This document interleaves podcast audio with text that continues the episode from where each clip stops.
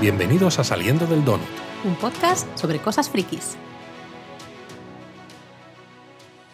Madre mía, vaya final de Obi-Wan, Laura.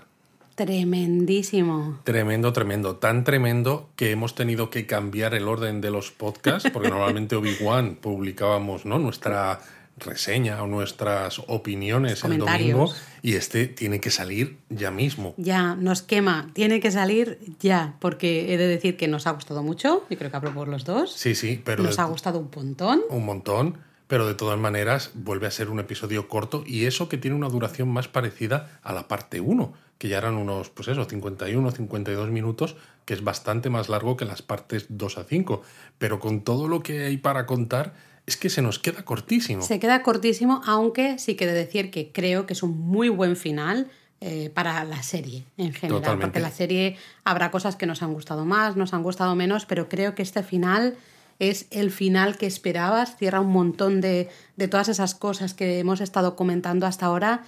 Y yo no puedo, de verdad, no puedo, Luis. Sí, vamos a tener que poner la sirena ya porque cualquier cosa que digamos y queremos decir muchas cosas va a caer dentro del terreno de los spoilers, así que la sirena de los spoilers.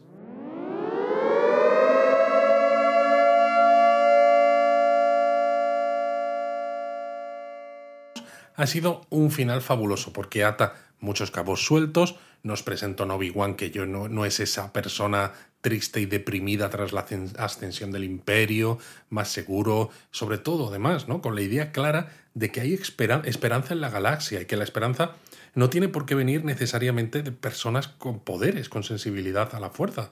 Totalmente, yo creo que esperanza es la palabra clave, ¿no?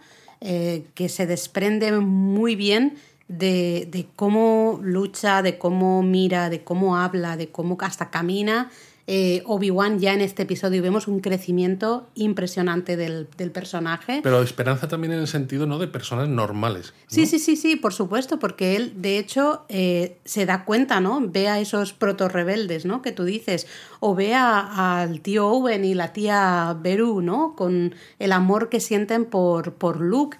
Y yo creo que él se da cuenta de que con las personas, entre comillas, normales, ¿no? Que no hace falta ser un Jedi ni nada, también pueden hacer pequeños cambios que al final de pequeñito cambio, pequeñito cambio, pequeñito cambio, conseguimos un cambio grande, una lucha grande. Es un papel importante ahí el de Obi-Wan porque en un momento, ahora hablaremos un poco más de ello, pero le dice a ese líder de esos proto rebeldes, le dice, sigue liderando porque la gente te escucha, ¿no?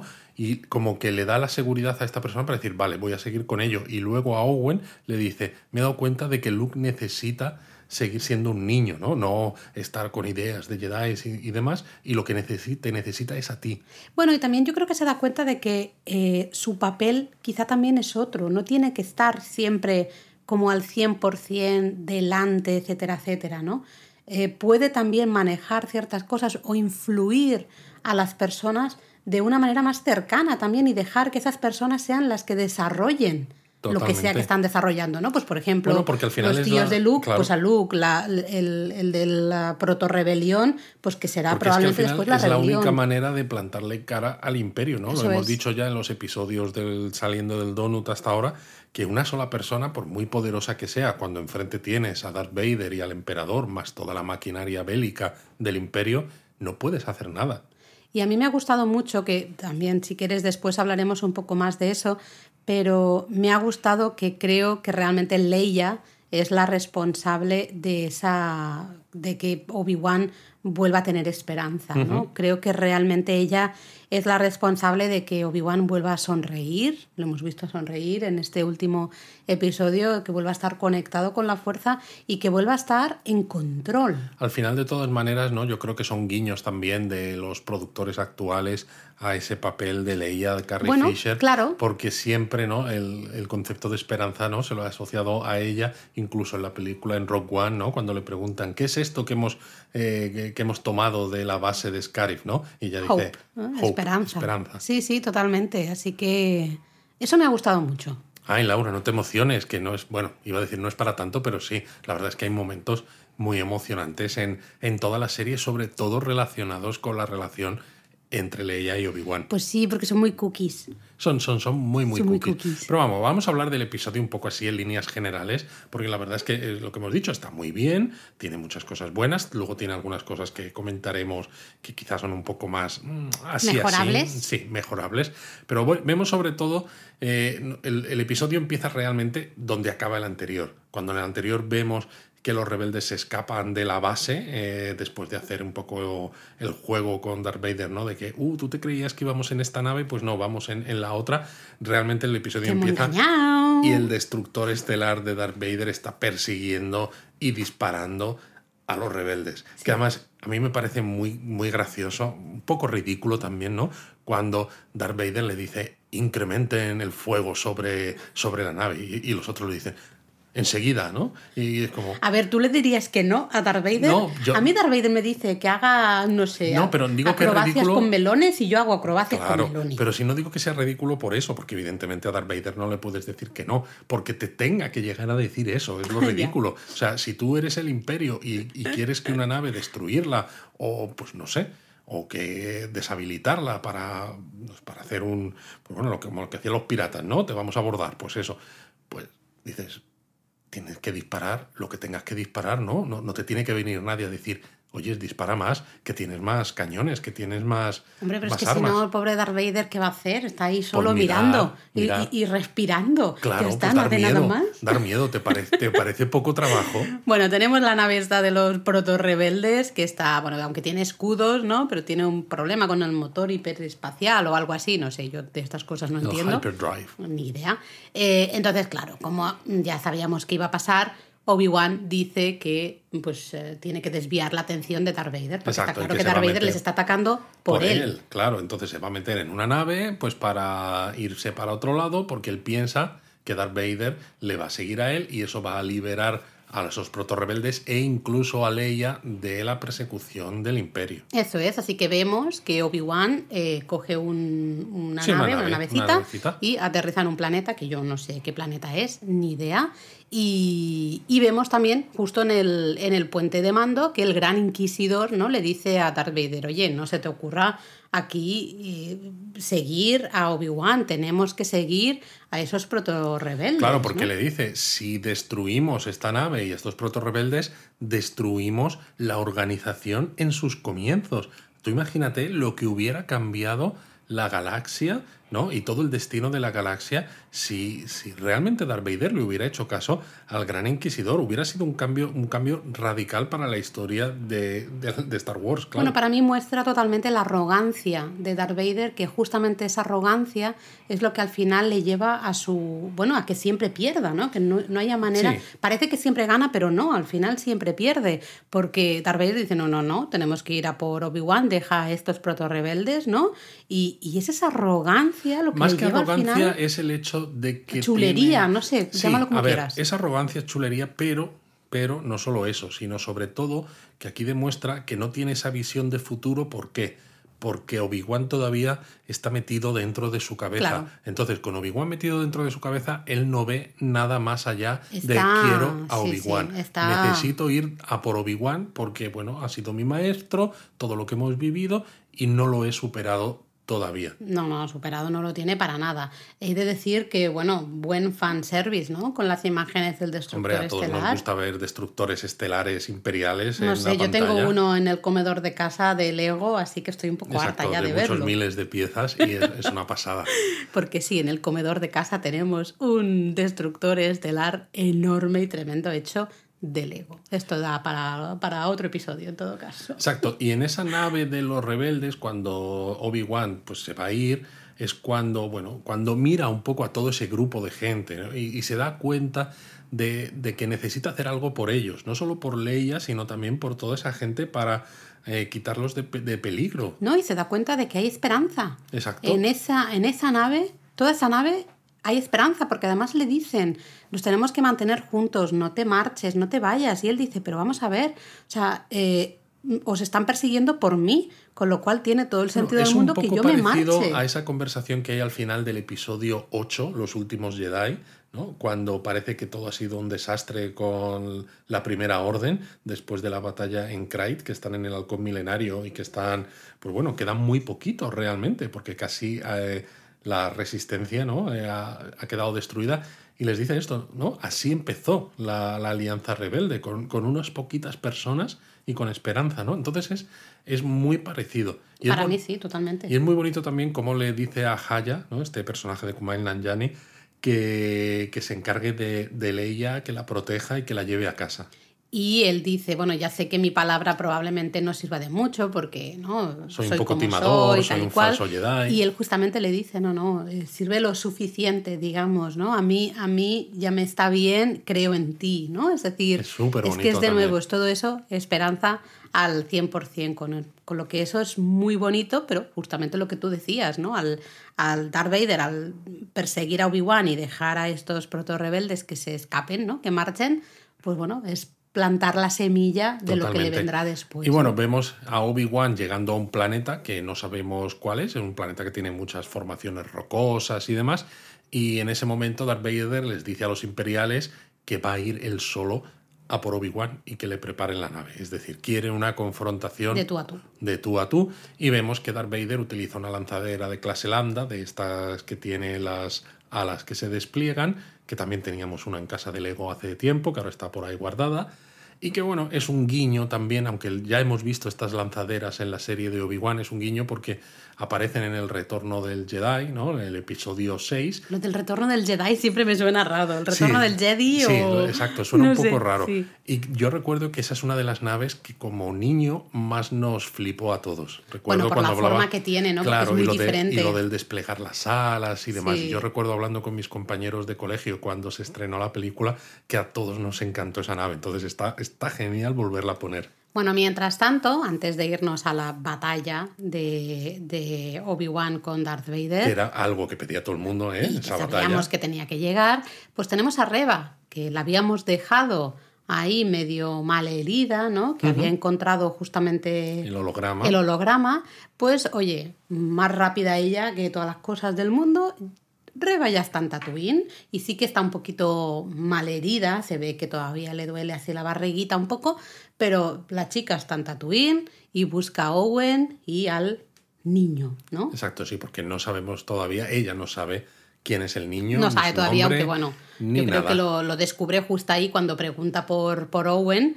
Eh, el pueblo avisa ¿no? a Owen y a, a la tía Beru de que, de que llega mm, la señora esta y saben, bueno, a mí me encantó en ese momento la tía Beru porque es en plan, ok, seguro que va a venir de noche, espera, nos tenemos que preparar, saca ahí eh, los eh, rifles o lo que sea eso, eh, organiza todo el percar, la, la tía Beru y el tío Owen está en plan, ¿qué está pasando aquí? Medio atontado de la vida, eso me ha encantado. Sí, está, la verdad es que está muy bien. Lo que pasa que es un poco una situación extraña, porque evidentemente luego Reba pues va a atacar la casa, la granja de humedad de los, de los Lars de noche, como ellos esperan, porque es cuando más sorpresa puede, puede haber.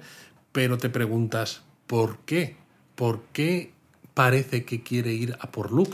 Bueno, eh, yo creo que Porque ¿qué, es lo que, qué es lo que busca realmente con eso? ¿no? Porque decíamos en el episodio anterior Hacer- de Saliendo del Donut, eh, se ha quedado fuera de todo, ¿no? Fuera de los proto-rebeldes, fuera de la gente normal, fuera del imperio. Busca, es venganza, busca hacerle daño a Darth Vader. Si ella no puede, y se ha visto, no puede matar, no puede luchar contra Darth Vader, no tiene absolutamente nada que hacer, pues dice, pues voy a intentar buscar cualquier conexión, cualquier persona que de alguna manera u otra esté conectada con Darth Vader, me la voy a cargar. Sí, y si sí. esta conexión es un niño de 10 años, pues en su mente dice, pues me lo voy a cargar. De la misma manera que Darth Vader se cargó a todos los niños que estaban ahí Sí, en el templo ¿no? totalmente. Jedi, eh, cuando justamente los, eh, las imágenes que vimos al comienzo del, del primer episodio de esta serie. Lo curioso es que ambos conflictos, el de Obi-Wan contra Darth Vader en este planeta, más el de Reba y su persecución de Luke, bueno, antes de la persecución de Luke, ¿no? Esa cuando se El ataque, infiltra digamos, en la sí. casa, que hay un pequeño ataque porque eh, Owen y Beru se defienden con estos rifles láseres y demás.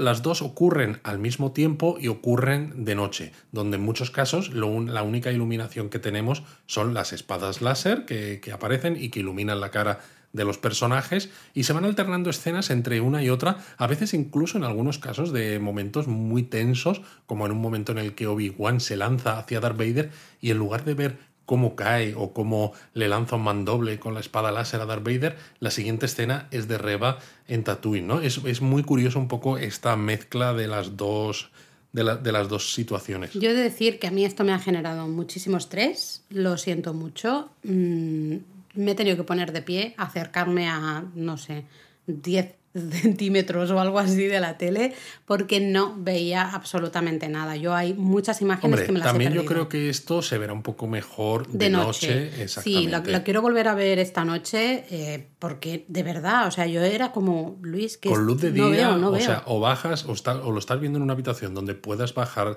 todas las persianas y lo ves a oscuras o la verdad es que casi no se distingue. Para mí ha sido un poco estresante. Me tengo que al final levantar ¿eh? y yo decía, no veo nada. Entonces, eh, que yo entiendo que se juegue con la oscuridad. Eh, sí, pero quizás la serie juega demasiado con eso. Para mí ha sido, en este caso, excesivo. Casi todas las escenas en las que hay combates en sables de luz, ¿no? ya sea en la parte 2, en ese planeta, ¿no? cuando Reba está persiguiendo a Leia y a Darth Vader, son de noche. Cuando están en el planeta en el que conocen a Tala, es de noche. Cuando están en la base de los inquisidores en la parte 4, ¿no? Cuando están rescatando a Leia, también está a oscuras. En este episodio, también de noche. es todo de noche que está muy bien y queda muy bien con ese brillo de las espadas láser. Pero a veces también da la sensación como que se, estaban faltos de idea ¿no? de cómo hacer estas no, de que a lo mejor es más fácil mm, en cuanto bueno, Claro que sí, porque en cuanto a efectos especiales y todo pero por favor, un pequeño respeto a las personas que tenemos alta miopía, como aquí una servidora,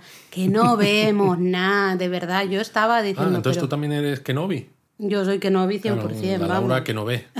Totalmente. Vamos a por la lucha de, Obi-Wan y Darth Vader porque es el momentazo del, episodio. Sí, era lo que todo el mundo esperaba. Todo el mundo estaba deseando que hubiera una lucha entre Darth Vader y Obi-Wan y se quedaron como un poco. Ha sido muy fea la claro, porque esa no era la episodio, lucha. creo, la parte 3. El 3, sí. Eso no era la lucha. O sea, eso era un, no sé, un tentempié. Exacto. Sí, era un aperitivo que nos indicaba hacia dónde podían ir las cosas, pero que no era la verdadera lucha que todos claro, porque en ese momento tenemos, teníamos ¿no? a Obi-Wan que no estaba mentalmente, no estaba capacitado para enfrentarse a Darth Vader. Y en cambio aquí ya le tenemos, eh, desde el minuto cero, tenemos un Obi-Wan mm, completamente diferente. Eh, todo, todo en él. Bueno, no desde el minuto cero exactamente, pero casi, porque por ejemplo al principio vemos a Obi-Wan usando la fuerza pues para sujetar, digamos, en el aire una de estas rocas, igual que Darth Vader, y le cuesta un poco más mientras que se ve a Darth Vader que utiliza la fuerza de una manera totalmente relajada, que puede utilizar una mano para usar el sable láser, otra para controlar estas rocas sin ningún problema. Pero es verdad que Darth Vader le dice, veo que te has recuperado, pero sigues siendo débil. Hmm. Bueno, arrogancia de nuevo, ¿eh? De Darth Vader, perdona que te diga. Porque bueno, sí que es verdad que ese momento, ¿no? Que voy a hacer un poco un comentario jocoso, permíteme, pero hay un momento en que Darth Vader tira a Obi-Wan como a un agujero, ¿no? Básicamente como que mm, le, empieza a tirar piedras encima y tal, y se ve a Darth Vader arriba, ¿no? Y Obi-Wan abajo.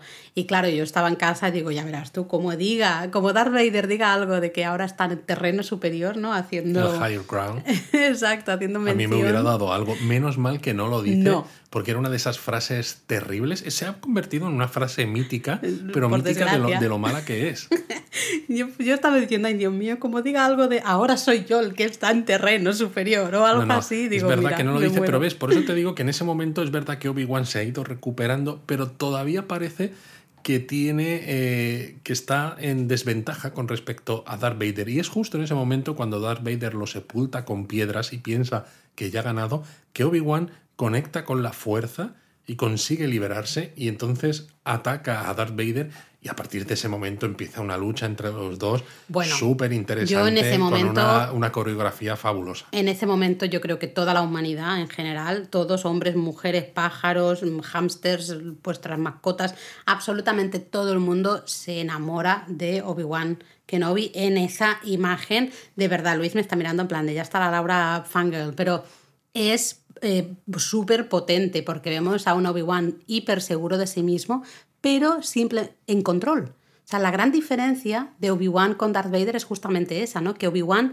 está en control de sus emociones, no está desatado como siempre ha estado Anakin, como nos enseñaron ¿no? en los flashbacks en el episodio anterior, o como le vemos también aquí. Porque justamente, ¿qué ha llevado a Darth Vader a estar en este planeta, eh, haber dejado de perseguir a esos proto-rebeldes? Justamente eso, ¿no? Un poco el, no pensar las cosas, el no estar en control de tus emociones, sino estar completamente. bueno, eso es algo que se dice en la trilogía original, ¿no? Es controla tus emociones. Claro o si no, es el camino hacia el lado oscuro. Y se ve justamente aquí, ¿no? Entonces vemos en este momento que eh, Obi-Wan está ya seguro, completamente en control. Y que empieza a tener... Eh, digamos, la, sartén por el mango con respecto a Darth Vader. Empieza a tener el higher ground, ¿no? Exacto. De hecho, se empieza a ver que Darth Vader usa la espada a dos manos igual que Darth Vader la usa a dos manos cuando está con Luke en el retorno del Jedi. ¿Por qué? Porque ya no está tan fuerte, mientras que antes Darth Vader lo usaba solo con una, porque era como, esta persona no tiene fuerza suficiente como para atacarme, incluso aunque él la use a dos manos, ¿no? Que se supone que puedes lanzar los mandobles con más fuerza. Es curioso eso. Bueno, aquí se siente amenazado, ¿no? Yo diría ya por primera vez, al menos en, la serie,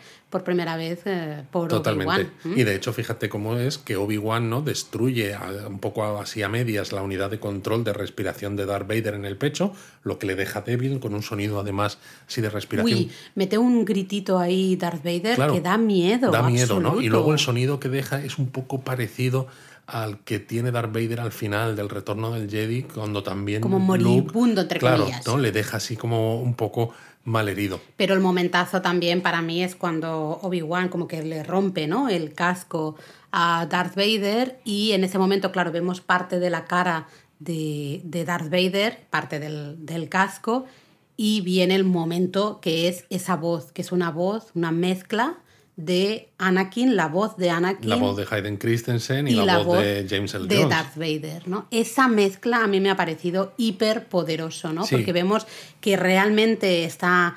Anakin está dentro ¿no? de, ese Darth Vader. sigue estando ahí, pero al mismo tiempo. Ya no está. Ya no está. Pero también es potente, además, porque en ese momento, cuando Obi-Wan le, ve le ve el rostro y empieza a escucharle que ya no es solamente la voz eh, metálica o la voz eh, filtrada a través de, la, máscara que le dice Anakin. Y entonces mm. al propio Obi-Wan le cambia la cara.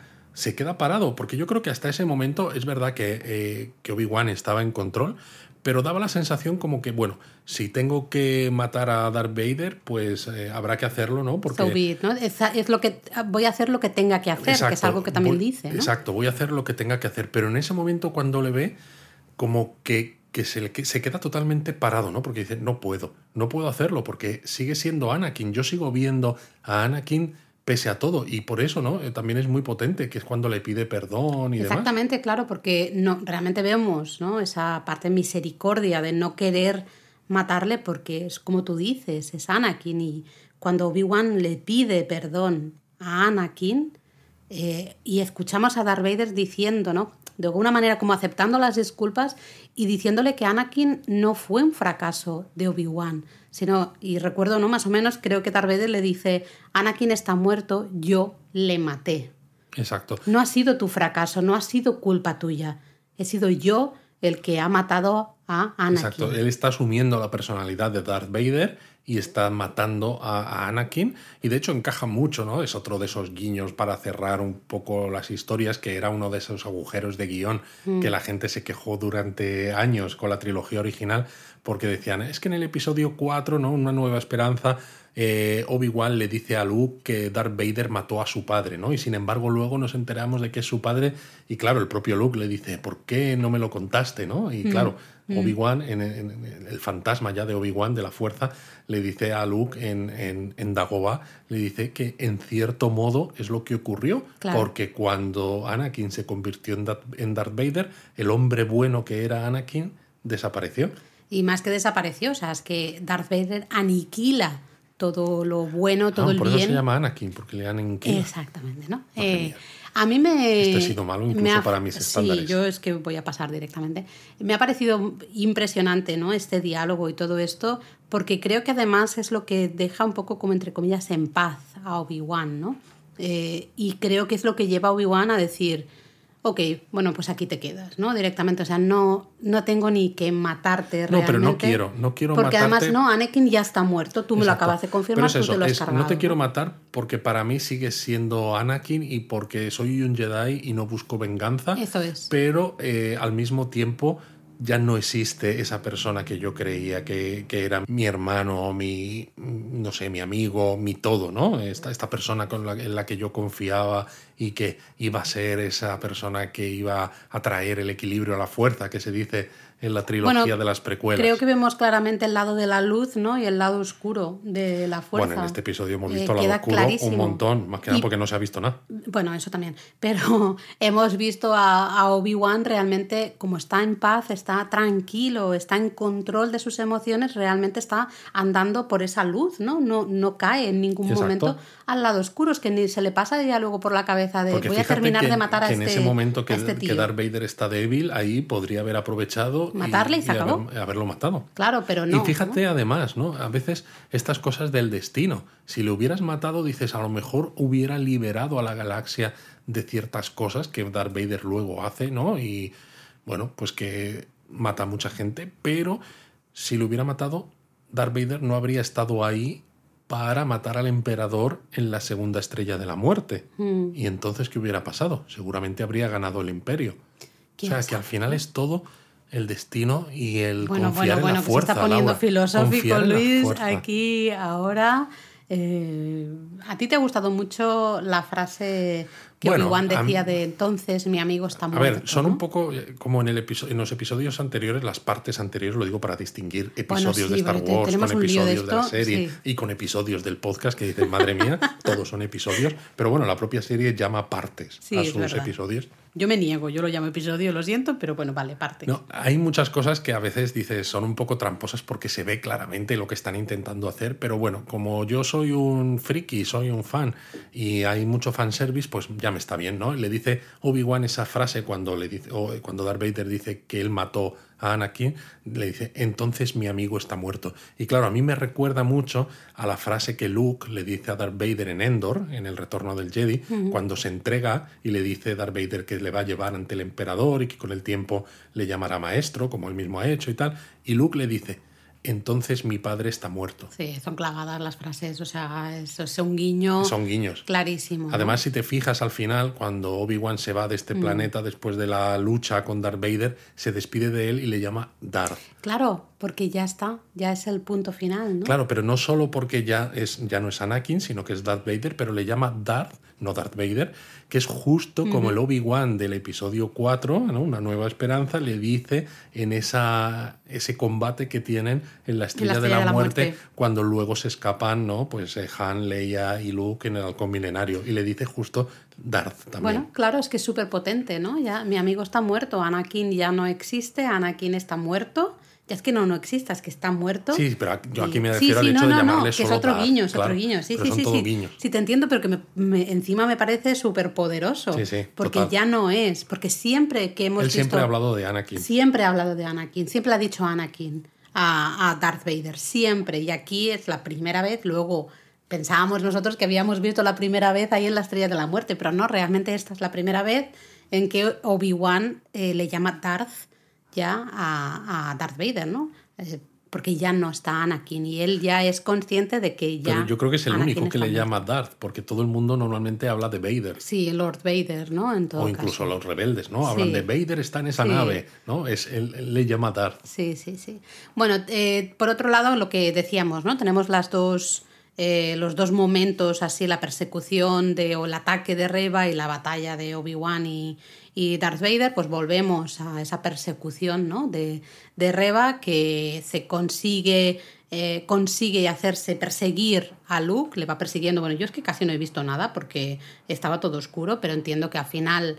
eh, alcanza a Luke, que estaba por ahí tirado. Yo es que no he Sí. visto. o sea, sí, hay, hay un momento en el que se ve que Reba se queda parada cuando ve a Luke como tirado contra las, las Pero rocas. está como que, que se ha dado un golpe Sí, o algo, se había caído. Es que yo no lo he visto. Y, Y entonces en ese momento, ¿no? ella con el sable láser encendido, que parece, dices, oh, se lo quiere cargar, sabemos que no se lo puede cargar evidentemente, porque es Luke, pero empieza a ver, ¿no? a tener como visiones y en lugar de Luke empieza a verse a sí misma de pequeña cuando estaba en el templo Jedi, Ella- cuando la Orden 66 asustadísima, vemos esas imágenes tan superpoderosas de Anakin atacando, ¿no? Con esa, eh, ese Anakin, o ya Vader, no sé cómo llamarle, ¿no? Eh, con esas facciones, ese rostro que tiene en ese sí. Que a mí me da muchísimo miedo. Yo cuando ya lo vimos la, la- en la parte anterior, creo que se vio mejor, Sí. daba muchísimo Daba miedo, mucho ¿no? miedo. Mucho terror. Lo que es curioso aquí, claro, es que en el momento en el que Obi-Wan se va de ese planeta que ha dejado a Darth Vader ahí malherido, eh, salta al hiperespacio con la nave y cuando está en la nave entonces es cuando nota una perturbación en la fuerza y nota que Luke está en peligro. Y de repente pone rumbo a Tatooine y dices, madre mía, con lo grande que es la galaxia, teniendo en cuenta que incluso con los motores hiperespaciales se tarda en llegar a los sitios, llega inmediatamente a Tatooine prácticamente en el mismo momento en el que Reba está a punto de De- atacar a Luke porque a llega a la granja de humedad de los, de los tíos de Luke y les pregunta ¿dónde está Luke? Y dicen no sabemos, se fue por ahí. Y en ese momento cuando piensas ay Dios mío, ¿ay qué va a pasar? Aparece Reba al fondo que lleva una figura en brazos, ¿no? Lleva Luke en brazos, todos piensan, ay Dios mío, se Exacto, lo ha lo ha matado y no lo trae aquí para regodearse. Pero no, eh, Luke está vivo, qué sorpresa, no nos lo no esperábamos, lo esperábamos para nada. ninguno. Oye, yo pensaba que a lo mejor hubiesen hecho el cambiazo o algo, ¿te Exacto. imaginas? Hubiese sido un plot twist muy, muy chulo. Ya te digo. Bueno, entonces eh, se queda Obi-Wan hablando con Reba, que ahí vemos a una Reba, claro, ya muy, ya absolutamente desencajada del todo. ¿no? desencajada Porque- y nos dice un poco lo que tú decías antes de por qué iba hacia, a por Luke, ¿no? Porque él dice, no he podido contra él, y no se refiere a Luke, evidentemente, No. sino es, no he podido eh, matar, no he podido Claro. vengarme de Darth Vader, ¿no? No he sido capaz, no he sido lo bastante fuerte. Bueno, y es que realmente eh, está en una situación parecida a la que estaba Darth Vader en ese momento, ¿no? Cuando ella era pequeña y ella no ha sido capaz de matar a un niño. Cuando vimos en esas imágenes, ¿no? De la Orden 66 que mataron a decenas, ¿no? Con lo cual dices, es que realmente no puedo. O sea, No no, he podido con él de ninguna manera. Y más doloroso es cuando ella dice, me he convertido en él, soy Exacto. como él, ¿no? Porque vemos ahí un poco la tristeza también, ¿no? Ese, ese sentimiento de Dios mío, ¿qué he hecho con mi vida Exacto. también, ¿no? Y también es bonito porque ahí Obi-Wan, ¿no? que ya se ve que está mucho más seguro de sí mismo, le dice que no. Y le dice que no se ha convertido en Darth Vader porque ha escogido no hacerlo. Claro, Y le dice que cogido ahora- no matar, a- no, no andar ese camino, ¿no? Totalmente. Y le dice que ahora ella es libre, igual que lo es él, y que puede hacer con su futuro lo que considere. Y así nos quedamos. Y así nos quedamos. Porque sí. no sabemos nada más de Reba, ahí se queda totalmente abierto el final, no sabemos. eh, Es extraño sobre si todo porque aparecer o no, era ¿o uno de esos personajes que parecía de cierto protagonismo en la serie, ¿no? Por los trailers y demás. Pero que claro, una vez que empezamos a ver ya en, el primer, en la primera parte de Obi-Wan Kenobi que Darth Vader iba a tener más papel del que pensábamos, quedó claro que al final iba a ser una serie de Obi-Wan contra Darth Vader un poco y que Reba o cualquier otro personaje que saliera iba a ser mm, netamente secundario. Sí, con, con la. Yo creo que es. Todo el mundo pensaba que Reba sería más protagonista y en cambio quizá Es ha sido Darth más Vader. Leia. Bueno, eh, Leia, por supuesto, pero Darth Vader es mucho más protagonista de lo que parecía que podía serlo. Totalmente de acuerdo. Aparte de ellos dos, ¿no? De Darth Vader y Obi-Wan, que claro, ahí hay mucha cosa que había que solucionar entre, entre los dos. Si tenemos que destacar otro gran personaje, va a ser Leia. Totalmente. Eh, Reba se queda un poco con el, bueno, quiero y no puedo, ¿no? Al final también. Y bueno, eh, es verdad que es un final extraño, pero vamos a ver si en alguna futura serie o alguna futura historia puede salir de ahí o no, o simplemente se queda ahí y ya está. Veremos, veremos. Luego, claro, se ve en la serie, en este episodio, a Mustafar, ¿no? La, donde está la, la base de Darth Vader y donde también hubo la, aquella batalla del High Ground, ¿no? el, el terreno alto, donde se ve a Darth Vader hablando por holograma con el emperador, que de nuevo, pues es otro cameo, ¿no? Otra, otro guiño, vuelve a ser el actor Ian McDiarmid, el que ya interpretara al emperador, pues en todas las películas de Star Wars en las que ha salido. Esto de nuevo es fanservice absoluto total. Bueno, sí, porque si sabes quién es el actor y demás, dices, ah, pues mira, es el mismo. Y si no, pues dices, bueno, pues es el emperador. Sí, no, te da Pues igual, está. ¿no? Eh, ahí es una conversación corta, yo creo que, claro, es una conversación que nos lleva. a- Porque la gran pregunta que tenemos todos en este momento es por qué Darth Vader deja de perseguir a Obi-Wan. Ha estado. Bueno, siempre lo hemos dicho en saliendo del donut, es si Darth Vader sabe que Obi-Wan está vivo, ¿por qué ¿Por no lo deja de- persigue? no? claro. Y de hecho, en la escena en la lucha en la que Darth Vader sepulta con piedras a Obi-Wan, que parece que podría estar muerto, sabemos Mm. que no lo va a estar, ¿no? Pero que parece que Darth Vader ya lo piensa. Yo en ese momento pensaba, Pues si lo dejan aquí, a lo mejor es la explicación de por qué Darth Vader luego no lo persigue. Exacto. Luego está claro que la lucha mejora mucho más cuando Obi-Wan adquiere esa nueva seguridad o esa nueva vieja seguridad en sí Daddy mismo. Kenobi, sí, señor. Exacto. Y dices, vale, pero entonces, ¿qué pasa con Obi-Wan y Darth Vader? Si Darth Vader, eh, fíjate, ha dejado escapar esos proto-rebeldes porque quería ir a por su antiguo maestro, es ¿por qué no sigue persiguiéndole? Sí, entonces esta conversación es un poco la explicación, entre comillas, La y digo excusa, entre comillas, sí, la excusa, y digo entre comillas porque se queda un poco, para mí, un poco corta, ¿no? Básicamente el emperador le dice, oye, eh, no puedes estar tan aquí centrado en Obi-Wan. tiene un ataque de cuernos o de celos. Bueno, y de decirle, tú te tienes que estar a lo que estás, ¿no? Y, y tiene, eso significa servirme a mí, Claro, porque, no estar persiguiendo a Obi-Wan. Darth Vader le dice que ha lanzado todas sus sondas para buscar a Obi- a Obi-Wan Mm. Y que lo va a encontrar esté donde y esté, ¿no? Entonces el emperador es como, a ver, ¿vas a utilizar todos nuestros recursos para buscar a este? Esto significa que todavía sigues pensando en él, que no lo has superado, y entonces es cuando eh, Darth Vader dice, yo solo te sirvo a ti, maestro, y demás. Entonces es como, vale, pase ya, pasa ya de Obi-Wan, que tenemos cosas más importantes que hacer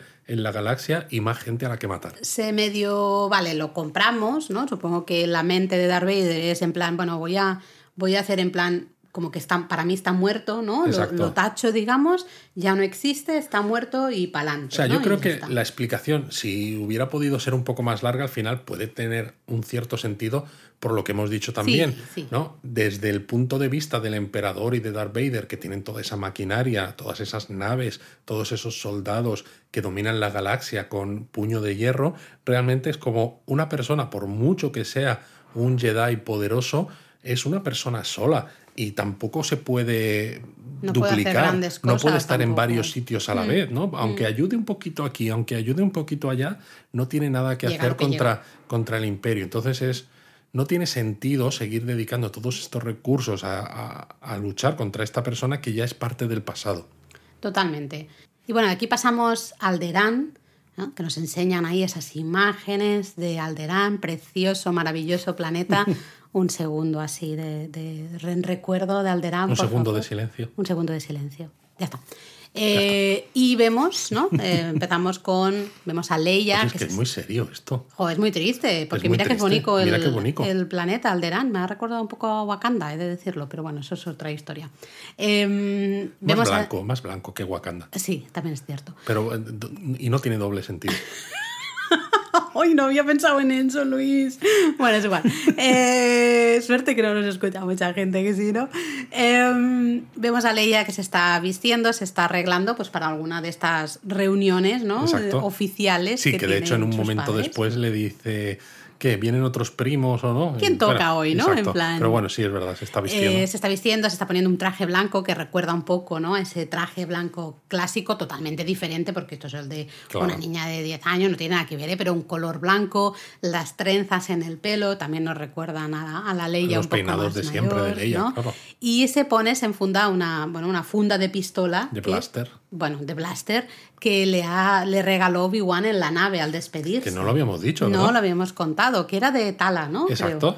Eh, que es para que la recuerde siempre y es un poco para que Leia también no tenga siempre en la cabeza pues todas esas personas que han ayudado y que siguen ayudando a que la galaxia sea un lugar mejor. Bueno, que ese momento es súper gracioso porque eh, Obi-Wan le da esa funda, ¿no? Que es un momento entrañable, es bonito, y Leia en plan, mm, pero si está vacía. ¿por qué me estás dando esto que está vacía? Y claro, Obi-Wan le dice, pero que solo tienes 10 años, hija mía. Sí, pero Eh, le dice, pero no siempre los vas a tener. pero no siempre los vas a tener, ¿no? Y ahí está. Entonces vemos a, a Leia eh, poniéndose ahí la, mm, esta funda del, de- Del blaster. Del blaster, me salía el blazer. Digo, no, eso es otra cosa.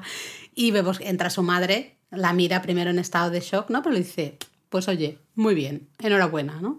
Y hace ella el guiño un poco también de, me dijiste, padre, que se podía liderar de muchas maneras, ¿no? Y yo elijo liderar así, este es mi look, ¿no? Para, para liderar así. Entonces. Salen al, al espacio puerto, ¿no? Eh, que es cuando lo que decimos, que Leia piensa, que Otra vez unos primos y demás. Y claro, de la nave ya sabemos todos que va a salir Obi-Wan, que sale además con Lola, con el droide de, de Leia, que Leia se lo había dejado en la nave a Obi-Wan, además también en un detalle bonito, para Que que le hiciera compañía. Sí, sí, súper gracioso porque vemos a, a Leia eh, sonreír mucho, ¿no? Cuando llega Obi-Wan, pero en cuanto sale Lola, se va Leia corriendo a Lola en vez de darle un abrazo En a Obi-Wan, ¿no? Es en plan, exacto. prioridades. Es ¿eh? bonito ¿También? también porque en ese momento Bail Organa, el padre adoptivo de Leia, le dice a Obi-Wan que no sabe cómo podrá pagarle el que le haya devuelto a, a su hija. Y Obi-Wan mira a Leia y le dice que en realidad es Leia la que ya se lo ha pagado, ¿no? Porque Mm, claro, Ahí vamos. Leia es la que le ha hecho recuperar la fe, la fe en sí mismo. La y él- esperanza, él, se da ¿no? cuenta, se da cuenta de esto. Y claro, ya sí que hay un momento bonito porque ya sí que se ponen a hablar entre los dos. Sí. ¿no? Eh, Obi-Wan se arrodilla para estar a la altura de Leia y le dice además que sí que conoció a sus padres porque le había dicho que no sabía nada de ellos. Y entonces le cuenta un una pequeña cosita, ¿no? Le dice que de su madre obtuvo una serie de Tres cualidades. Tres cualidades. Del padre, tres del cualidades. padre otras tres cualidades y le dice eran personas excepcionales y tú también lo eres, pero le dice no te puedo contar más. Mm.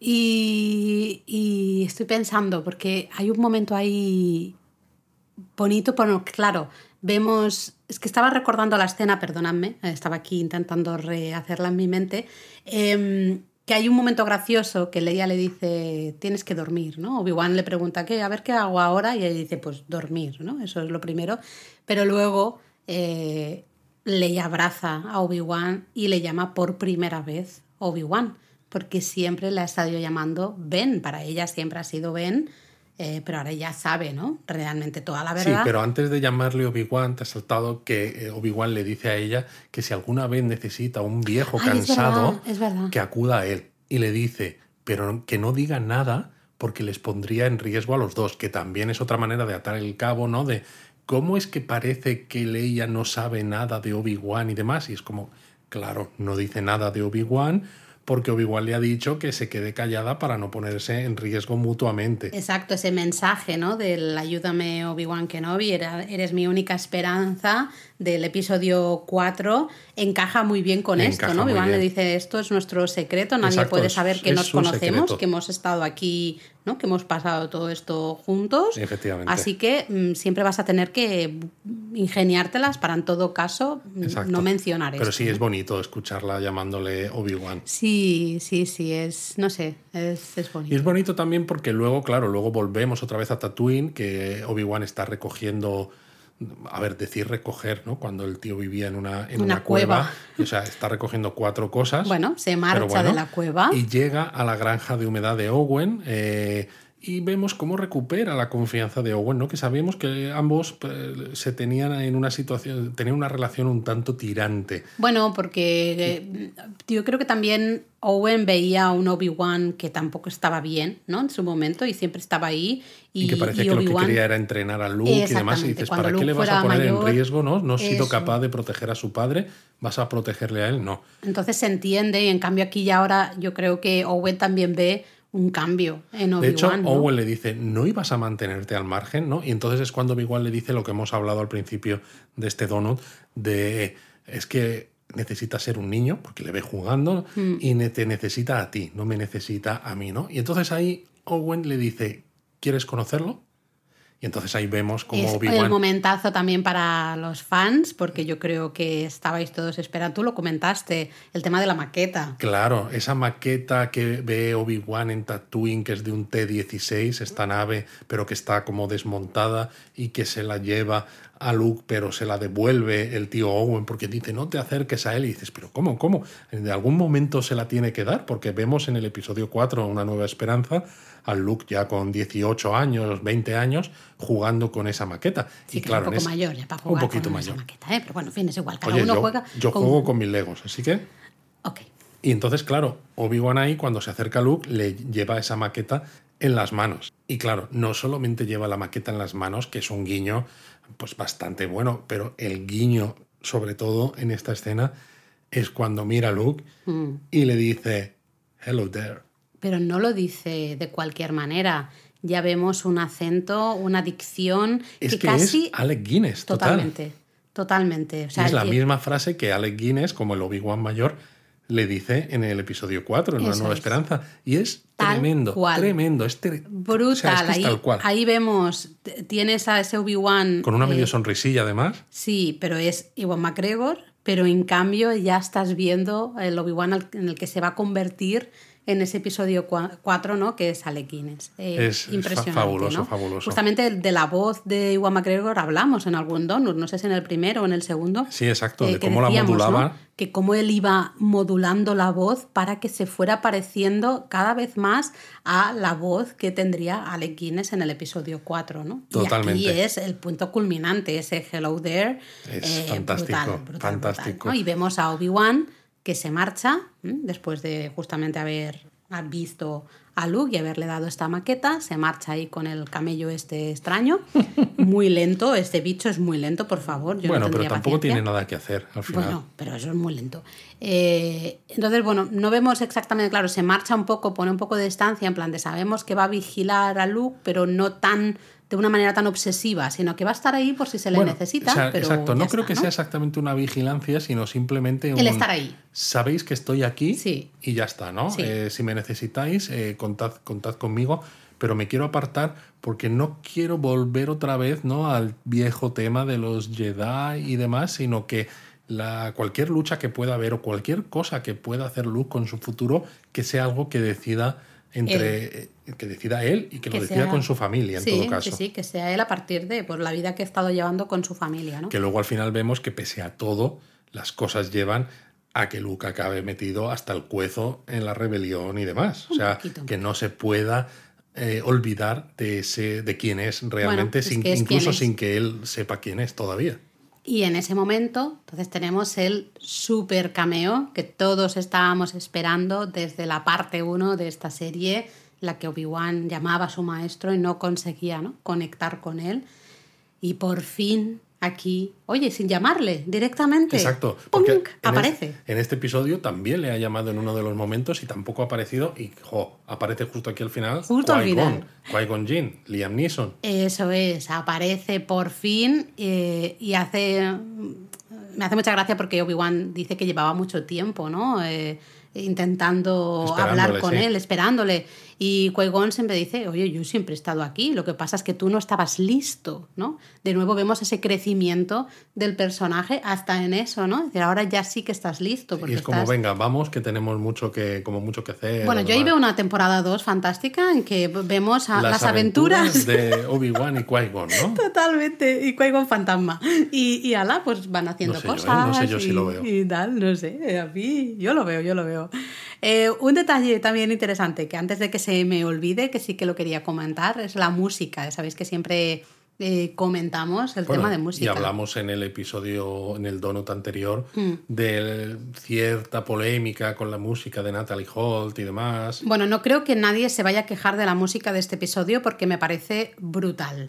Y no hablo solo de, De la marcha imperial o de... Sí, porque esos son de John Williams, pero evidentemente aparece la marcha imperial en Mustafar cuando Sí. Darth Vader habla con el emperador Sí. y cuando luego Obi-Wan se despide de Bail Organa y su mujer y de Leia en Alderaan, aparece el tema de la fuerza, Sí. que también es otro de los grandes clásicos de Star Wars. Que es eso, está hilado bien, se usan estos dos, vale, bien, todos estamos contentos porque es una música que tenemos muy metida dentro, pero recuerdo, por ejemplo, la lucha entre Obi-Wan y Darth Vader, eh, es la música en ese momento a mí me ha puesto los pelos de punta. Sí. Porque tiene, eh, solo en música, tengo ganas de escucharla otra vez, porque tiene un poco como la prisa, el, ah, la rabia de Darth Vader y en cambio por hay otra como por abajo una línea que es como de estabilidad, de tranquilidad. Ah, pues habrá que volver a escucharla sí, me ha gustado mucho, mucho, mucho. Entonces yo sigo en mis 13 de que me parece que la música eh, en toda esta serie sí ha estado a la altura. Considero que justamente no se ha hecho un abuso de los temas clásicos de Star Wars, se han dejado los, los, más conocidos, es que los tonos más conocidos para el final. Usar los temas conocidos, pero es que entonces absolutamente todas las series en las que aparezcan los personajes clásicos van a sonar absolutamente igual. Claro, y no tienes espacio para crecer. Aquí estamos hablando, un, al final, un compositor es un creador, es un artista, déjale que, ¿no? que haga. Totalmente. Eh, ha, ido, ha sido una música siempre muy acorde, como decíamos en el donut anterior, ¿no? al estilo clásico de Star Wars. No ha caído en la tentación de, venga, voy a usar la marcha imperial cada vez que salga un eh, Darth Vader, pum, le pongo esta... No, no hace falta, se lo ha guardado para ciertos momentos en el final del episodio y a mí me ha parecido fantástico. Exacto.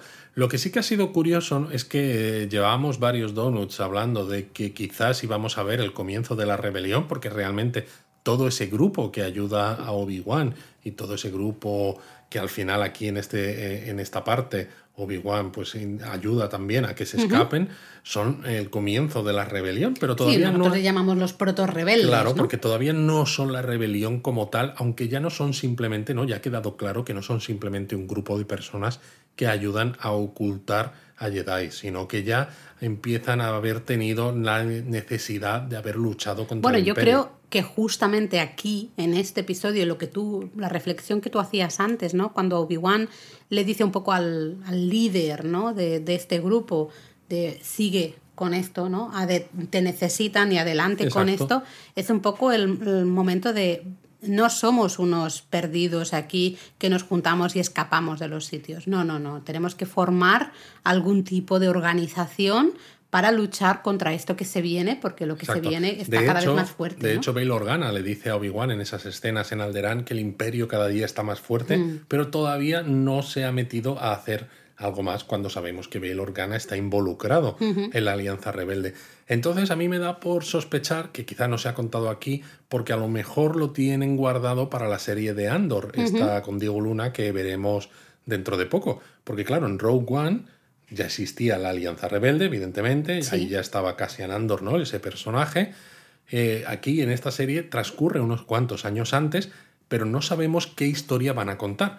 Me refiero a que sabemos que va a ser una especie de historia como de espías, porque al fin y al cabo eso es lo que hacía este personaje, Andor, que en algunos casos pues era casi un asesino a sueldo, podía ser espía, podía ser tal, pero ¿cuál va a ser la historia de fondo de su serie. ¿Va a ser solamente eh, estilo procedimental? Me refiero, tienes esta misión que cumplir, pues te la contamos en este episodio, en el siguiente otra nueva misión, o vamos a ver a lo mejor una historia quizás más eh, continuada en la que Andor esté involucrado en cómo se forma y cómo se establece esa estructura organizativa de la Alianza Rebelde. Porque de hecho en el tráiler de Andor se ve a Mon Mothma, que es la líder de la Alianza Rebelde, ya lo vemos en el episodio 6. Pues yo creo que a lo mejor va a ir más eh, por ahí o al menos sí que va a haber una línea argumental que sea el tema, ¿no? De la formación de la Alianza Rebelde. Teniendo en cuenta que aquí no se ha contado nada, sí. Teniendo en cuenta que aquí es como que aquí han puesto como la semillita. La semillita, efectivamente. Pero todavía no está formado, ¿no? Ni siquiera está formado en el sentido de vamos a formarnos. Sino, no, tenemos un grupo de gente que no está de acuerdo con ciertas cosas, que se ayudan mutuamente, algunos ayudan de manera casi profesional, digamos, para que otra gente pues, pueda huir y, pueda vivir. A mí esto me genera la pregunta de si en la serie de Andor, aunque esto casi es un ¿qué esperamos de la serie de Andor? si va a haber cameos, en este caso, de Bail Organa, que yo creo que debería, y si va a haber cameos de Leia un poquito más mayor. Bueno, veremos. Y veremos. además, estamos hablando de Reba, no sabemos qué va a ser de ella. Claro. ¿Tú crees que la involucrarán de alguna manera y que volveremos a verla metida con esta, estos inicios de la rebelión? A ver, sería muy Star Wars, sinceramente, por, ya sé que la gente se ha quejado mucho del personaje de Reba y tal y cual, me da igual, yo sinceramente creo que sería muy Star Wars que alguien que ha estado ¿no? al punto de ser tan malo llevado por eh, esa sed de venganza y ese dolor, ¿no? Porque básicamente Reba se mueve por el dolor. El dolor, eh, ¿no? em, sería muy Star Wars que trabajara para la formación de esa alianza rebelde. Personalmente no lo creo, no creo que bueno, vaya a si trabaja para la Alianza Rebelde y se muere, digamos, haciendo que la Alianza Rebelde eh, se establezca satisfactoriamente, es una manera de quitarte el personaje de en medio, porque luego ya no sale, ni hay nadie que encaje con esas características y que sea una redención total, porque el hecho de que no haya matado a Luke en esta parte, este final de Obi-Wan Kenobi, es una cierta redención, ¿no? El hecho de que ella se Sí. arrepienta y demás, pero se queda un poco corto. Bueno, pero también podemos ver lo que se queda abierto. Puede, Sí, sí. ella simplemente puede dedicarse a ser granjera o a ser vendedor ambulante o yo qué sé, o abrir una cantina, no sé, Sí, las cosas que hagan ahí lo en veo el, difícil. el universo Star Wars, no Porque sé. al final uno ¿no? se dedica a cosas en las que es bueno, ¿no? Y ella es buena, pues persiguiendo gente, Haciendo bueno, mala. pues, matando cosas. Es buena en siendo fin, mala. En fin. Veremos, veremos, no sé, habrá que ver algún poco más el tráiler de, de Andor otra vez y ver un Habrá que hacer ese episodio, ¿no? De qué esperamos Hombre, de yo Andor. creo que y sí, habrá que hacerlo ¿no? antes de que salga la, Estaría de que salga la A serie. ver si nos da tiempo, Luis, porque A ver si nos da a tiempo. Tenemos muchas cosas. Eh, bueno, mm, antes de entrar en conclusiones, decías al comienzo de que había alguna cosa que, bueno, que se quedaba así un poquito extraña, Sí, ¿no? Yo creo sí, que justamente... Cosas regulares, sobre todo en este episodio que es el final y que lo que quieres es que sea perfecto, que sea redondo. Pero bueno, ya hemos Lo que tú decías de Reba, ¿no? Sí. A ti te molesta más que a mí. A mí que hayan dejado eh, el futuro, digamos, abierto, totalmente abierto de Reba, a mí personalmente me gusta, ¿no? Es algo que a mí me... A mí no, porque, o sea, y me explico, si fuera un personaje que ha tenido mucho protagonismo, ¿no? Tal como parecía al principio, que dejen su futuro abierto, pues no me molesta porque dices, bueno, puede ser cualquier cosa, pero cuando has jugado un poco con el personaje que parece que iba a tener mucho protagonismo y que luego resulta no. que no ha sido para tanto, luego resulta que quería venganza cuando te lo sacas como de la manga en la parte 5 y demás, y ahora lo dejas un poco así en el aire, que es una resolución que dices, madre mía, un poco más apresurada, puedes Sí. hacer esa Sí, es resolución. o sea, Mm. una persona que se ha pasado, pues fíjate, han pasado 10 años eh, desde el- los momentos de la Orden 66 hasta la- la- los momentos que nos cuenta la serie. Es decir, son 10 años en los que Reba, a lo mejor no los 10, pero una parte importante de esos 10 Totalmente, años ha estado pues casi metida eh, de lleno en el lado oscuro. Vale que con esa sed de venganza, con lo que quieras, pero de golpe y porrazo se encuentra con Luke ahí y entonces ya se vuelve, se arrepiente y demás. O sea, creo que hay ciertas cosas que son un poco demasiado apresuradas incluso para lo que le gusta a Star Wars jugar con esto de la redención de los personajes Eso y demás. es. Sí, porque el propio Darth Vader, ¿no? Al final de todo, él también acaba viendo un poco... Claro, pero a Darth Vader le das seis películas, ¿no? Le, Mm. le empiezas a mostrar desde pequeño que tiene pues un poco de lado oscuro, le empiezas a ver cómo se entrena, que dices, uy, parece que tal, parece que cual, no sé, o sea, le ves una evolución más allá de simplemente unos pocos episodios, que en este caso además la evolución ha sido del episodio de la parte quinta a la parte sexta. Sí, estoy de acuerdo que, bueno, lo que decíamos en el donut anterior, ¿no? Nos ha faltado un poquito más de pistas con el tema de Reba. No nos la plantes como la mala, malísima Claro, sobre mano todo- derecha de Darth Vader sobre desde el todo minuto uno, sino ponme cositas para Sobre que... todo es eso, porque es una serie limitada de solo seis episodios, vale, lo entendemos, pero entonces tendrás que darnos algo de contexto para que ciertas cosas que cuentas de los personajes no te resulten totalmente increíbles. Hmm. Luego a mí una cosa que sí que ya lo hemos comentado, ¿eh? pero que sí que digo, mm, eh, bueno, vale, de acuerdo, es que Darth Vader, ¿no? El emperador le dice, me tienes que querer solo a mí, olvídate del otro, me tienes que querer a mí. Y Darth Exacto. Vader dice, muy bien, emperador, yo solo te quiero a ti, me voy a olvidar de Obi-Wan. Obi-Wan está muerto para mí, me voy a olvidar de él. No sé, también me ha parecido un poco extraño, porque tenemos durante seis episodios a Darth Vader como Obsesionado loco con Obi-Wan. persiguiendo Obi-Wan. Y Venga, sobre venga, todo venga, es un venga, poco extraño teniendo en cuenta el futuro, que es lo que todavía no se ha contado. Y me explico. Sabemos que Darth Vader lo sabe porque ha estado persiguiendo al principio de este episodio a esos proto-rebeldes en su destructor estelar y ha dejado escapar a esos proto-rebeldes. Habrá un momento, seguramente en la serie de Andor, ¿no? Lo que estamos diciendo, en los que se vea a una alianza rebelde naciente con una estructura un poco más grande, con más soldados, con algo más de recursos, seguramente saboteando bases imperiales o algo de esto. ¿No te crees tú que un Darth Vader que ha vivido eh, digamos, que ha conocido a esos proto-rebeldes, que no va a atar cabos y que a lo mejor no va a pensar, ¿y si Obi-Wan, que yo sé que está vivo porque me ha dejado ahí en ese planeta, igual no tiene algo que ver con esta gente? Mm, fíjate que yo ahí no lo veo. ¿No lo crees? No, no lo veo, porque es tan arrogante, ¿no? De tan chulo, tan seguro de sí mismo que es... No creo que llegue a esa conclusión realmente, o que debería llegar a esa conclusión, ¿no?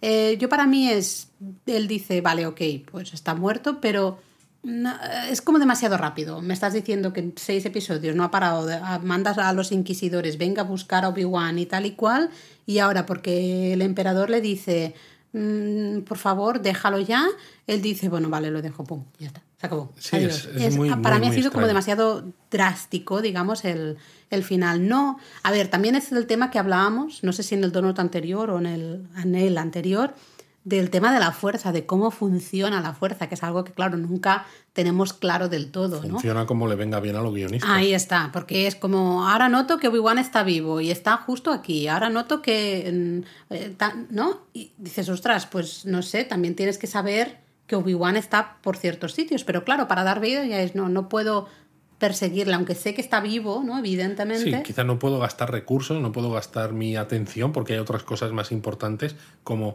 aplastar el gobierno de la República, lo poco que queda, el Senado, tengo, hay que construir la estrella de la muerte. Pero yo esta, esta conversación la hubiese tenido como dos episodios antes y luego una mini conversación en este último episodio. Exacto, que el emperador quizás le dijera... Para ya, eh, y él, bueno, vale, paro ya, pero no puedo, ¿no? Realmente me puede es como, desde el punto de vista del guionista, es como no queremos mostrar a, al emperador en, el, en la parte 4 porque... Lo queremos dejar para el último episodio. Entonces, claro, aquí se juntan dos cosas. Un poco lo que decíamos en el donut anterior de que la serie creemos que le afectó muchísimo el haberse hecho durante la pandemia, que mm. claro, cuantas más escenas rodases, es decir, cuantas más escenas un guionista escribiese, más escenas había que rodar.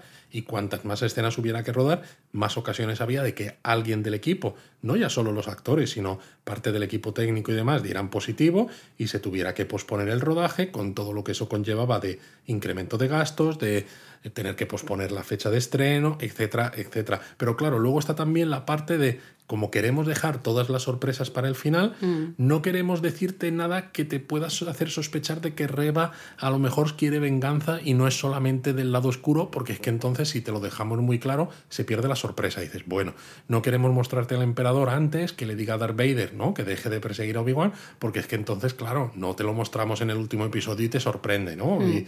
Y, ese, guiño tal. Entonces al final se, se dejan demasiadas cosas para un episodio que sí, es más largo que eh, las partes 2, 3, 4 y 5, pero que aún así se queda un poco corto para todo lo que había que cerrar. Sí, yo creo que se tendría que haber repartido un poquito, dar más guiños, partir algunas cosas de manera diferente, pero bueno, en términos generales, a mí la serie me ha gustado. Sí, pero bueno, antes de esas conclusiones, ¿tú crees que va a haber temporada 2?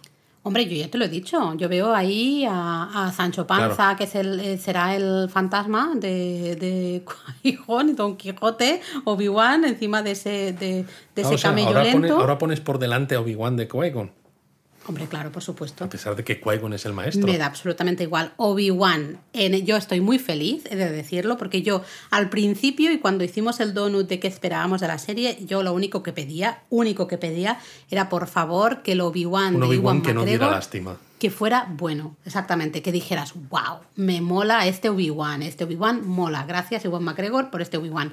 Pues yo estoy muy feliz porque esta serie me ha dado esto. Pero ahora, en serio, ¿tú crees que habrá segunda temporada? Sí, yo les veo ahí, uno andandito. Laura? Uno andandito. Laura. Eh, no, yo, yo sigo pensando que no habrá segunda temporada. Creo que es demasiado complicado realmente seguir jugando en unos ambientes, ¿no? Con las limitaciones de, las historias, de las historias, de las historias del, momento temporal en el que suceden las cosas, las ramificaciones. exacto, porque tienes las limitaciones de todo lo que sabes que ha ocurrido antes, de todo lo que ocurre después, junto con las limitaciones de que como guionista, ¿no? Lo que hemos dicho, que tú quieres jugar con la audiencia, dejar ciertas sorpresas para los episodios finales y demás. Entonces, es complicado contar otra historia que, a ver, teniendo en cuenta que tal como acaba esta temporada, en la que ¿eh? Obi-Wan ya no necesita, no se siente que tenga que estar vigilando a Luke, sino que simplemente está ahí por si se le necesita. Eso es. Pues podría ser que alguien además, le necesite en un eh, futuro. eh, el tío Owen eh, saben, lo saben que está Obi-Wan ahí, que pueden contar con él cuando lo necesiten, ¿no? Ya la relación ya no está tan tensa. Totalmente. Con lo cual, Obi-Wan puede irse a Porque hacer si sus no, aventuritas y ¿Qué, volver qué- qué luego. hace Obi-Wan en los próximos 10 años? Que más o menos es el tiempo que queda hasta una nueva esperanza. Pues por eso te digo, yo veo una serie ahí De verdad, Laura, Obi-Wan y Qui-Gon en sus, en sus aventuras. Laura, por Dios, que lo has dicho ya cinco o seis veces. O sea, Bueno, no, yo es que a, a mí me gustaría que hubiera una segunda temporada porque este Obi-Wan me ha gustado. me ha gustado un montón. Pero claro, si haces una segunda temporada, este Obi-Wan ya es este Obi-Wan, el de ahora, ya no es ese Obi-Wan eh, con dudas y tal, que daba la ex- excusa para contar una historia de crecimiento personal. claro, también. pero, pero por eso Con lo digo, cual sería una historia mucho más de aventuras. claro, por eso digo, más una historia eso de aventuras o de cosas que pasen ya no del crecimiento personal del personaje, que ha sido un poco la historia de, de esta serie. Pero no lo creo, no lo creo por lo que le dice Obi-Wan a Leia, ¿no? De no digas nada de, de nosotros Mm. porque nos pones en riesgo. Él, eh, si Obi-Wan vuelve a hacer alguna historia en la que tenga que salir de Tatooine y tenga que luchar contra vete tú a saber quién, va a volver otra vez a poner el foco de atención sobre sí mismo y no quieres volver a hacer Claro eso. que no, él quiere- tiene, tiene que mantener el perfil bajo, ¿no? Realmente, y ya que Darth Vader, por culpa o gracias al emperador, no le va a perseguir más, tampoco es que te pongas ahí delante de hola, Darth Claro, Vader, pero, dame casito. pero esto es curioso, ¿no? Porque desde ese punto de vista, los 10 años estos que pasan, Obi-Wan tiene que pasarlos un poco nervioso, entre comillas. No es verdad que está mucho más seguro, pero claro, él no sabe que el emperador le ha dicho a Darth Vader que deje de perseguirle. Ya, con lo pero cual, fíjate, en el momento que Obi-Wan se marcha, que deja a Darth Vader malherido, digamos, ¿no? Y Sí, se supongo marcha que ya le da igual, de ese es como- planeta, está, él está en paz es absoluta. como si vienes a por mí, pues lo Ya, afrontaré y ya veremos. O sea, le da. es- él por eso se marcha. aquí te quedas, adiós, muy buenas. Yo me voy y sigo con mi camino, ¿no? Es súper potente, además. Así que bueno, veremos. Yo no creo que haya segunda temporada. Tú entiendo que tampoco, yo por lo que me tampoco lo estás creo. diciendo. Pero bueno, veremos. Y bueno, nuestra conclusión entonces, Laura. Bueno, nos ha gustado. Final remarks. Yo lo que vuelvo, lo que estaba diciendo antes, a mí me ha gustado mucho. Yo lo único que pedía esta serie, yo soy una fan fácil en este aspecto. Yo no pedía grandes cosas. Yo solo pedía que el personaje, que el Obi-Wan de Iwan McGregor no diera pena, que es lo que a mí me daba. Lo siento por los fans de la, de la trilogía de las precuelas, pero a mí ese Obi-Wan me ha dado pena. Pena en el sentido de que, que mal personaje es. ¿Cómo puede ser que esto luego sea el Obi-Wan de Alec Guinness? No, ahí, ahí había una, Exacto, un hueco una disonancia cognitiva totalmente. tremenda. Y yo solo pedía que fuera una serie en la que Ewan McGregor pudiera hacer un buen Obi-Wan. Y no voy a decir la palabrota, pero lo ha conseguido. Porque en este episodio yo he llegado a aplaudir, y esto Luis los lo puede confirmar, yo he aplaudido, he dicho yes, ¿no? Con plan de por fin, y estaba espectacular hasta con Parecías el, Drax. con el cuando guapo. viene, cuando viene. Yes. con el guapo subido y todo por esa seguridad en sí mismo, esa tranquilidad, ese control, esa paz eh, ya mental, física, todo. Yo estoy muy feliz. Sí, además a mí me ha gustado mucho porque nos ha permitido empatizar con el personaje de Obi-Wan, que es eso, que para muchos de los fans eh, era un personaje un poco chusco, un personaje que dices, madre mía, qué pena das, hijo mío, pues nos ha permitido empatizar con él, con su sufrimiento y entender por qué ha pasado por todo eso, que eso, Eso está es. muy muy bien. Eso es. Y nos ha mostrado además su relación con Leia, Ay, es que es mejor. preciosa, es una de esas cosas de la serie que yo creo que nos vamos a quedar todos los fans con ella.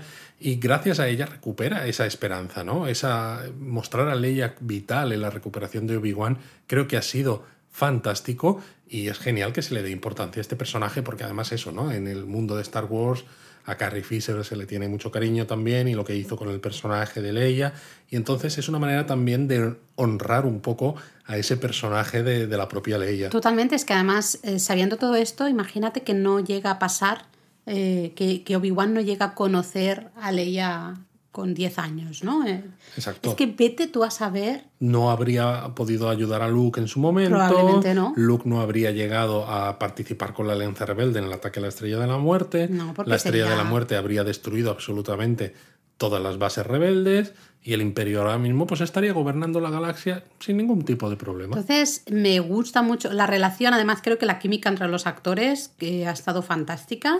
Y la relación Obi-Wan-Leia me ha gustado muchísimo. Y me ha Mucho, gustado. y mucho, creo que además era algo que yo personalmente, y creo que hablo por la mayoría, no, no nos esperábamos. No nos esperábamos que Leia tuviera un papel tan importante en Exacto. esta Y serie. es una de esas cosas que nadie se esperaba y que ahora que ves la serie dices, no Tiene sé, todo el sentido del mundo. No solo tiene sentido, sino no sé cómo he podido vivir sin ello, ¿no? Sí. Porque nunca los fans, ¿no? Sí. Nunca yo he leído nada que diga, oyes, y ya que Obi-Wan al final del episodio 3, eh, de, ¿no? El- el- la, la venganza de los Sith, lleva a los niños a, ¿no? Pues unos con a Alderaan y otros a- y otro a Tatooine. Parece claro, todos sabemos que luego Obi-Wan acaba en Tatooine, Luke, tal, vale, y dices, ¿y la relación con Leia? Nadie se preguntaba, ¿no tiene ninguna relación Obi-Wan con Leia? ¿No la llega a tener? ¿No? Y entonces es algo que, que parecía que, que no le prestábamos atención y no sabíamos que necesitábamos saber de eso. Totalmente. Y sí que lo necesitamos. Totalmente. Y además esa Leia en este último episodio, ¿no? Ahí con eh, vestida diciendo, Ay, tú me dijiste, ¿no? Diferentes a su padre, diferentes maneras de liderar, pues esta va a ser la mía, ¿no? Y encaja tanto con, Con la de Leia del episodio 4 que la dices, cinco la es que, claro, es perfecto, ¿no? Entonces Es- es yo ya solo por esto... eh, a mí la serie me ha encantado, habrá tenido sus bajones, habrá... A mí me ha dado un poco de pena en parte, porque todas esas circunstancias que hemos hablado un poco, un poco foráneas a la, a la serie, ¿no? Sí. Esa pandemia y demás, creo, visto lo visto y viendo cómo han construido la serie, cómo han construido las relaciones entre personajes, el crecimiento de los personajes y demás, creo que podría haber dado bastante más de sí sin haber cambiado la historia, simplemente habiendo podido eh, hacer episodios un poquito más largos y quizá con algunas escenas más que hubieran explicado mejor ciertas cosas, no lo sé. Que igual Pero- nos estamos también aquí haciendo pajas mentales Sí. y a lo mejor sí nunca quisieron hacer nada de eso. No, pero- o sí, vete tú a saber, no sé si lo llegaremos a saber algún día, sea como fuere, pero eh, al final me da un poco igual, digamos, de semana a semana nos ha ido gustando, hemos estado aquí Totalmente. un ratito charlando de, de la serie con nuestras teorías, nuestras cosas. Sí, nos hemos quejado de alguna cosa que dices, esto no tiene mucho sentido, esto porque lo han hecho así, o este episodio es demasiado corto, o tal y cual, pero al final... Al final es- te deja un buen sabor de boca. Exactamente, y es lo que... Y a mí me ha dado lo que yo pedía. Y- pero sobre todo yo lo que quiero ahora es volverla a ver del tirón. Sí, sí, yo también, porque creo que te cambia también, Sí. eh, te vas fijando en otros detalles, te Exacto. cambia también el ritmo, ¿no? Quiero De- verla del tirón y de noche para poder ver. Por favor, sí, porque yo me he pasado aquí toda la, la lucha eh, de Darth Vader y Obi-Wan y eh, con Reva y corriendo, que fijaros, yo es que hay cosas que no las he visto porque era todo negro. Todo y Luis negro, me va diciendo, se ve a Reva, y yo, pues si no veo nada, ¿dónde Pues esa será tu opinión, porque de hecho ha habido una de las escenas que yo te digo, mira, sí, está Reba ahí en el centro de la pantalla. Y tú decías, ¿dónde? ¿Dónde? No veía nada, así que me he tenido que levantar, estar un buen rato ahí de pie, no es plan. No es Hay no, que se no se disfruta igual. No, no, no, no. Tengo que volver a ver esa lucha y esa persecución de Reba, pues verla. La persecución de Reba probablemente verla por primera vez, me atrevería a decir, porque parte no la he visto directamente.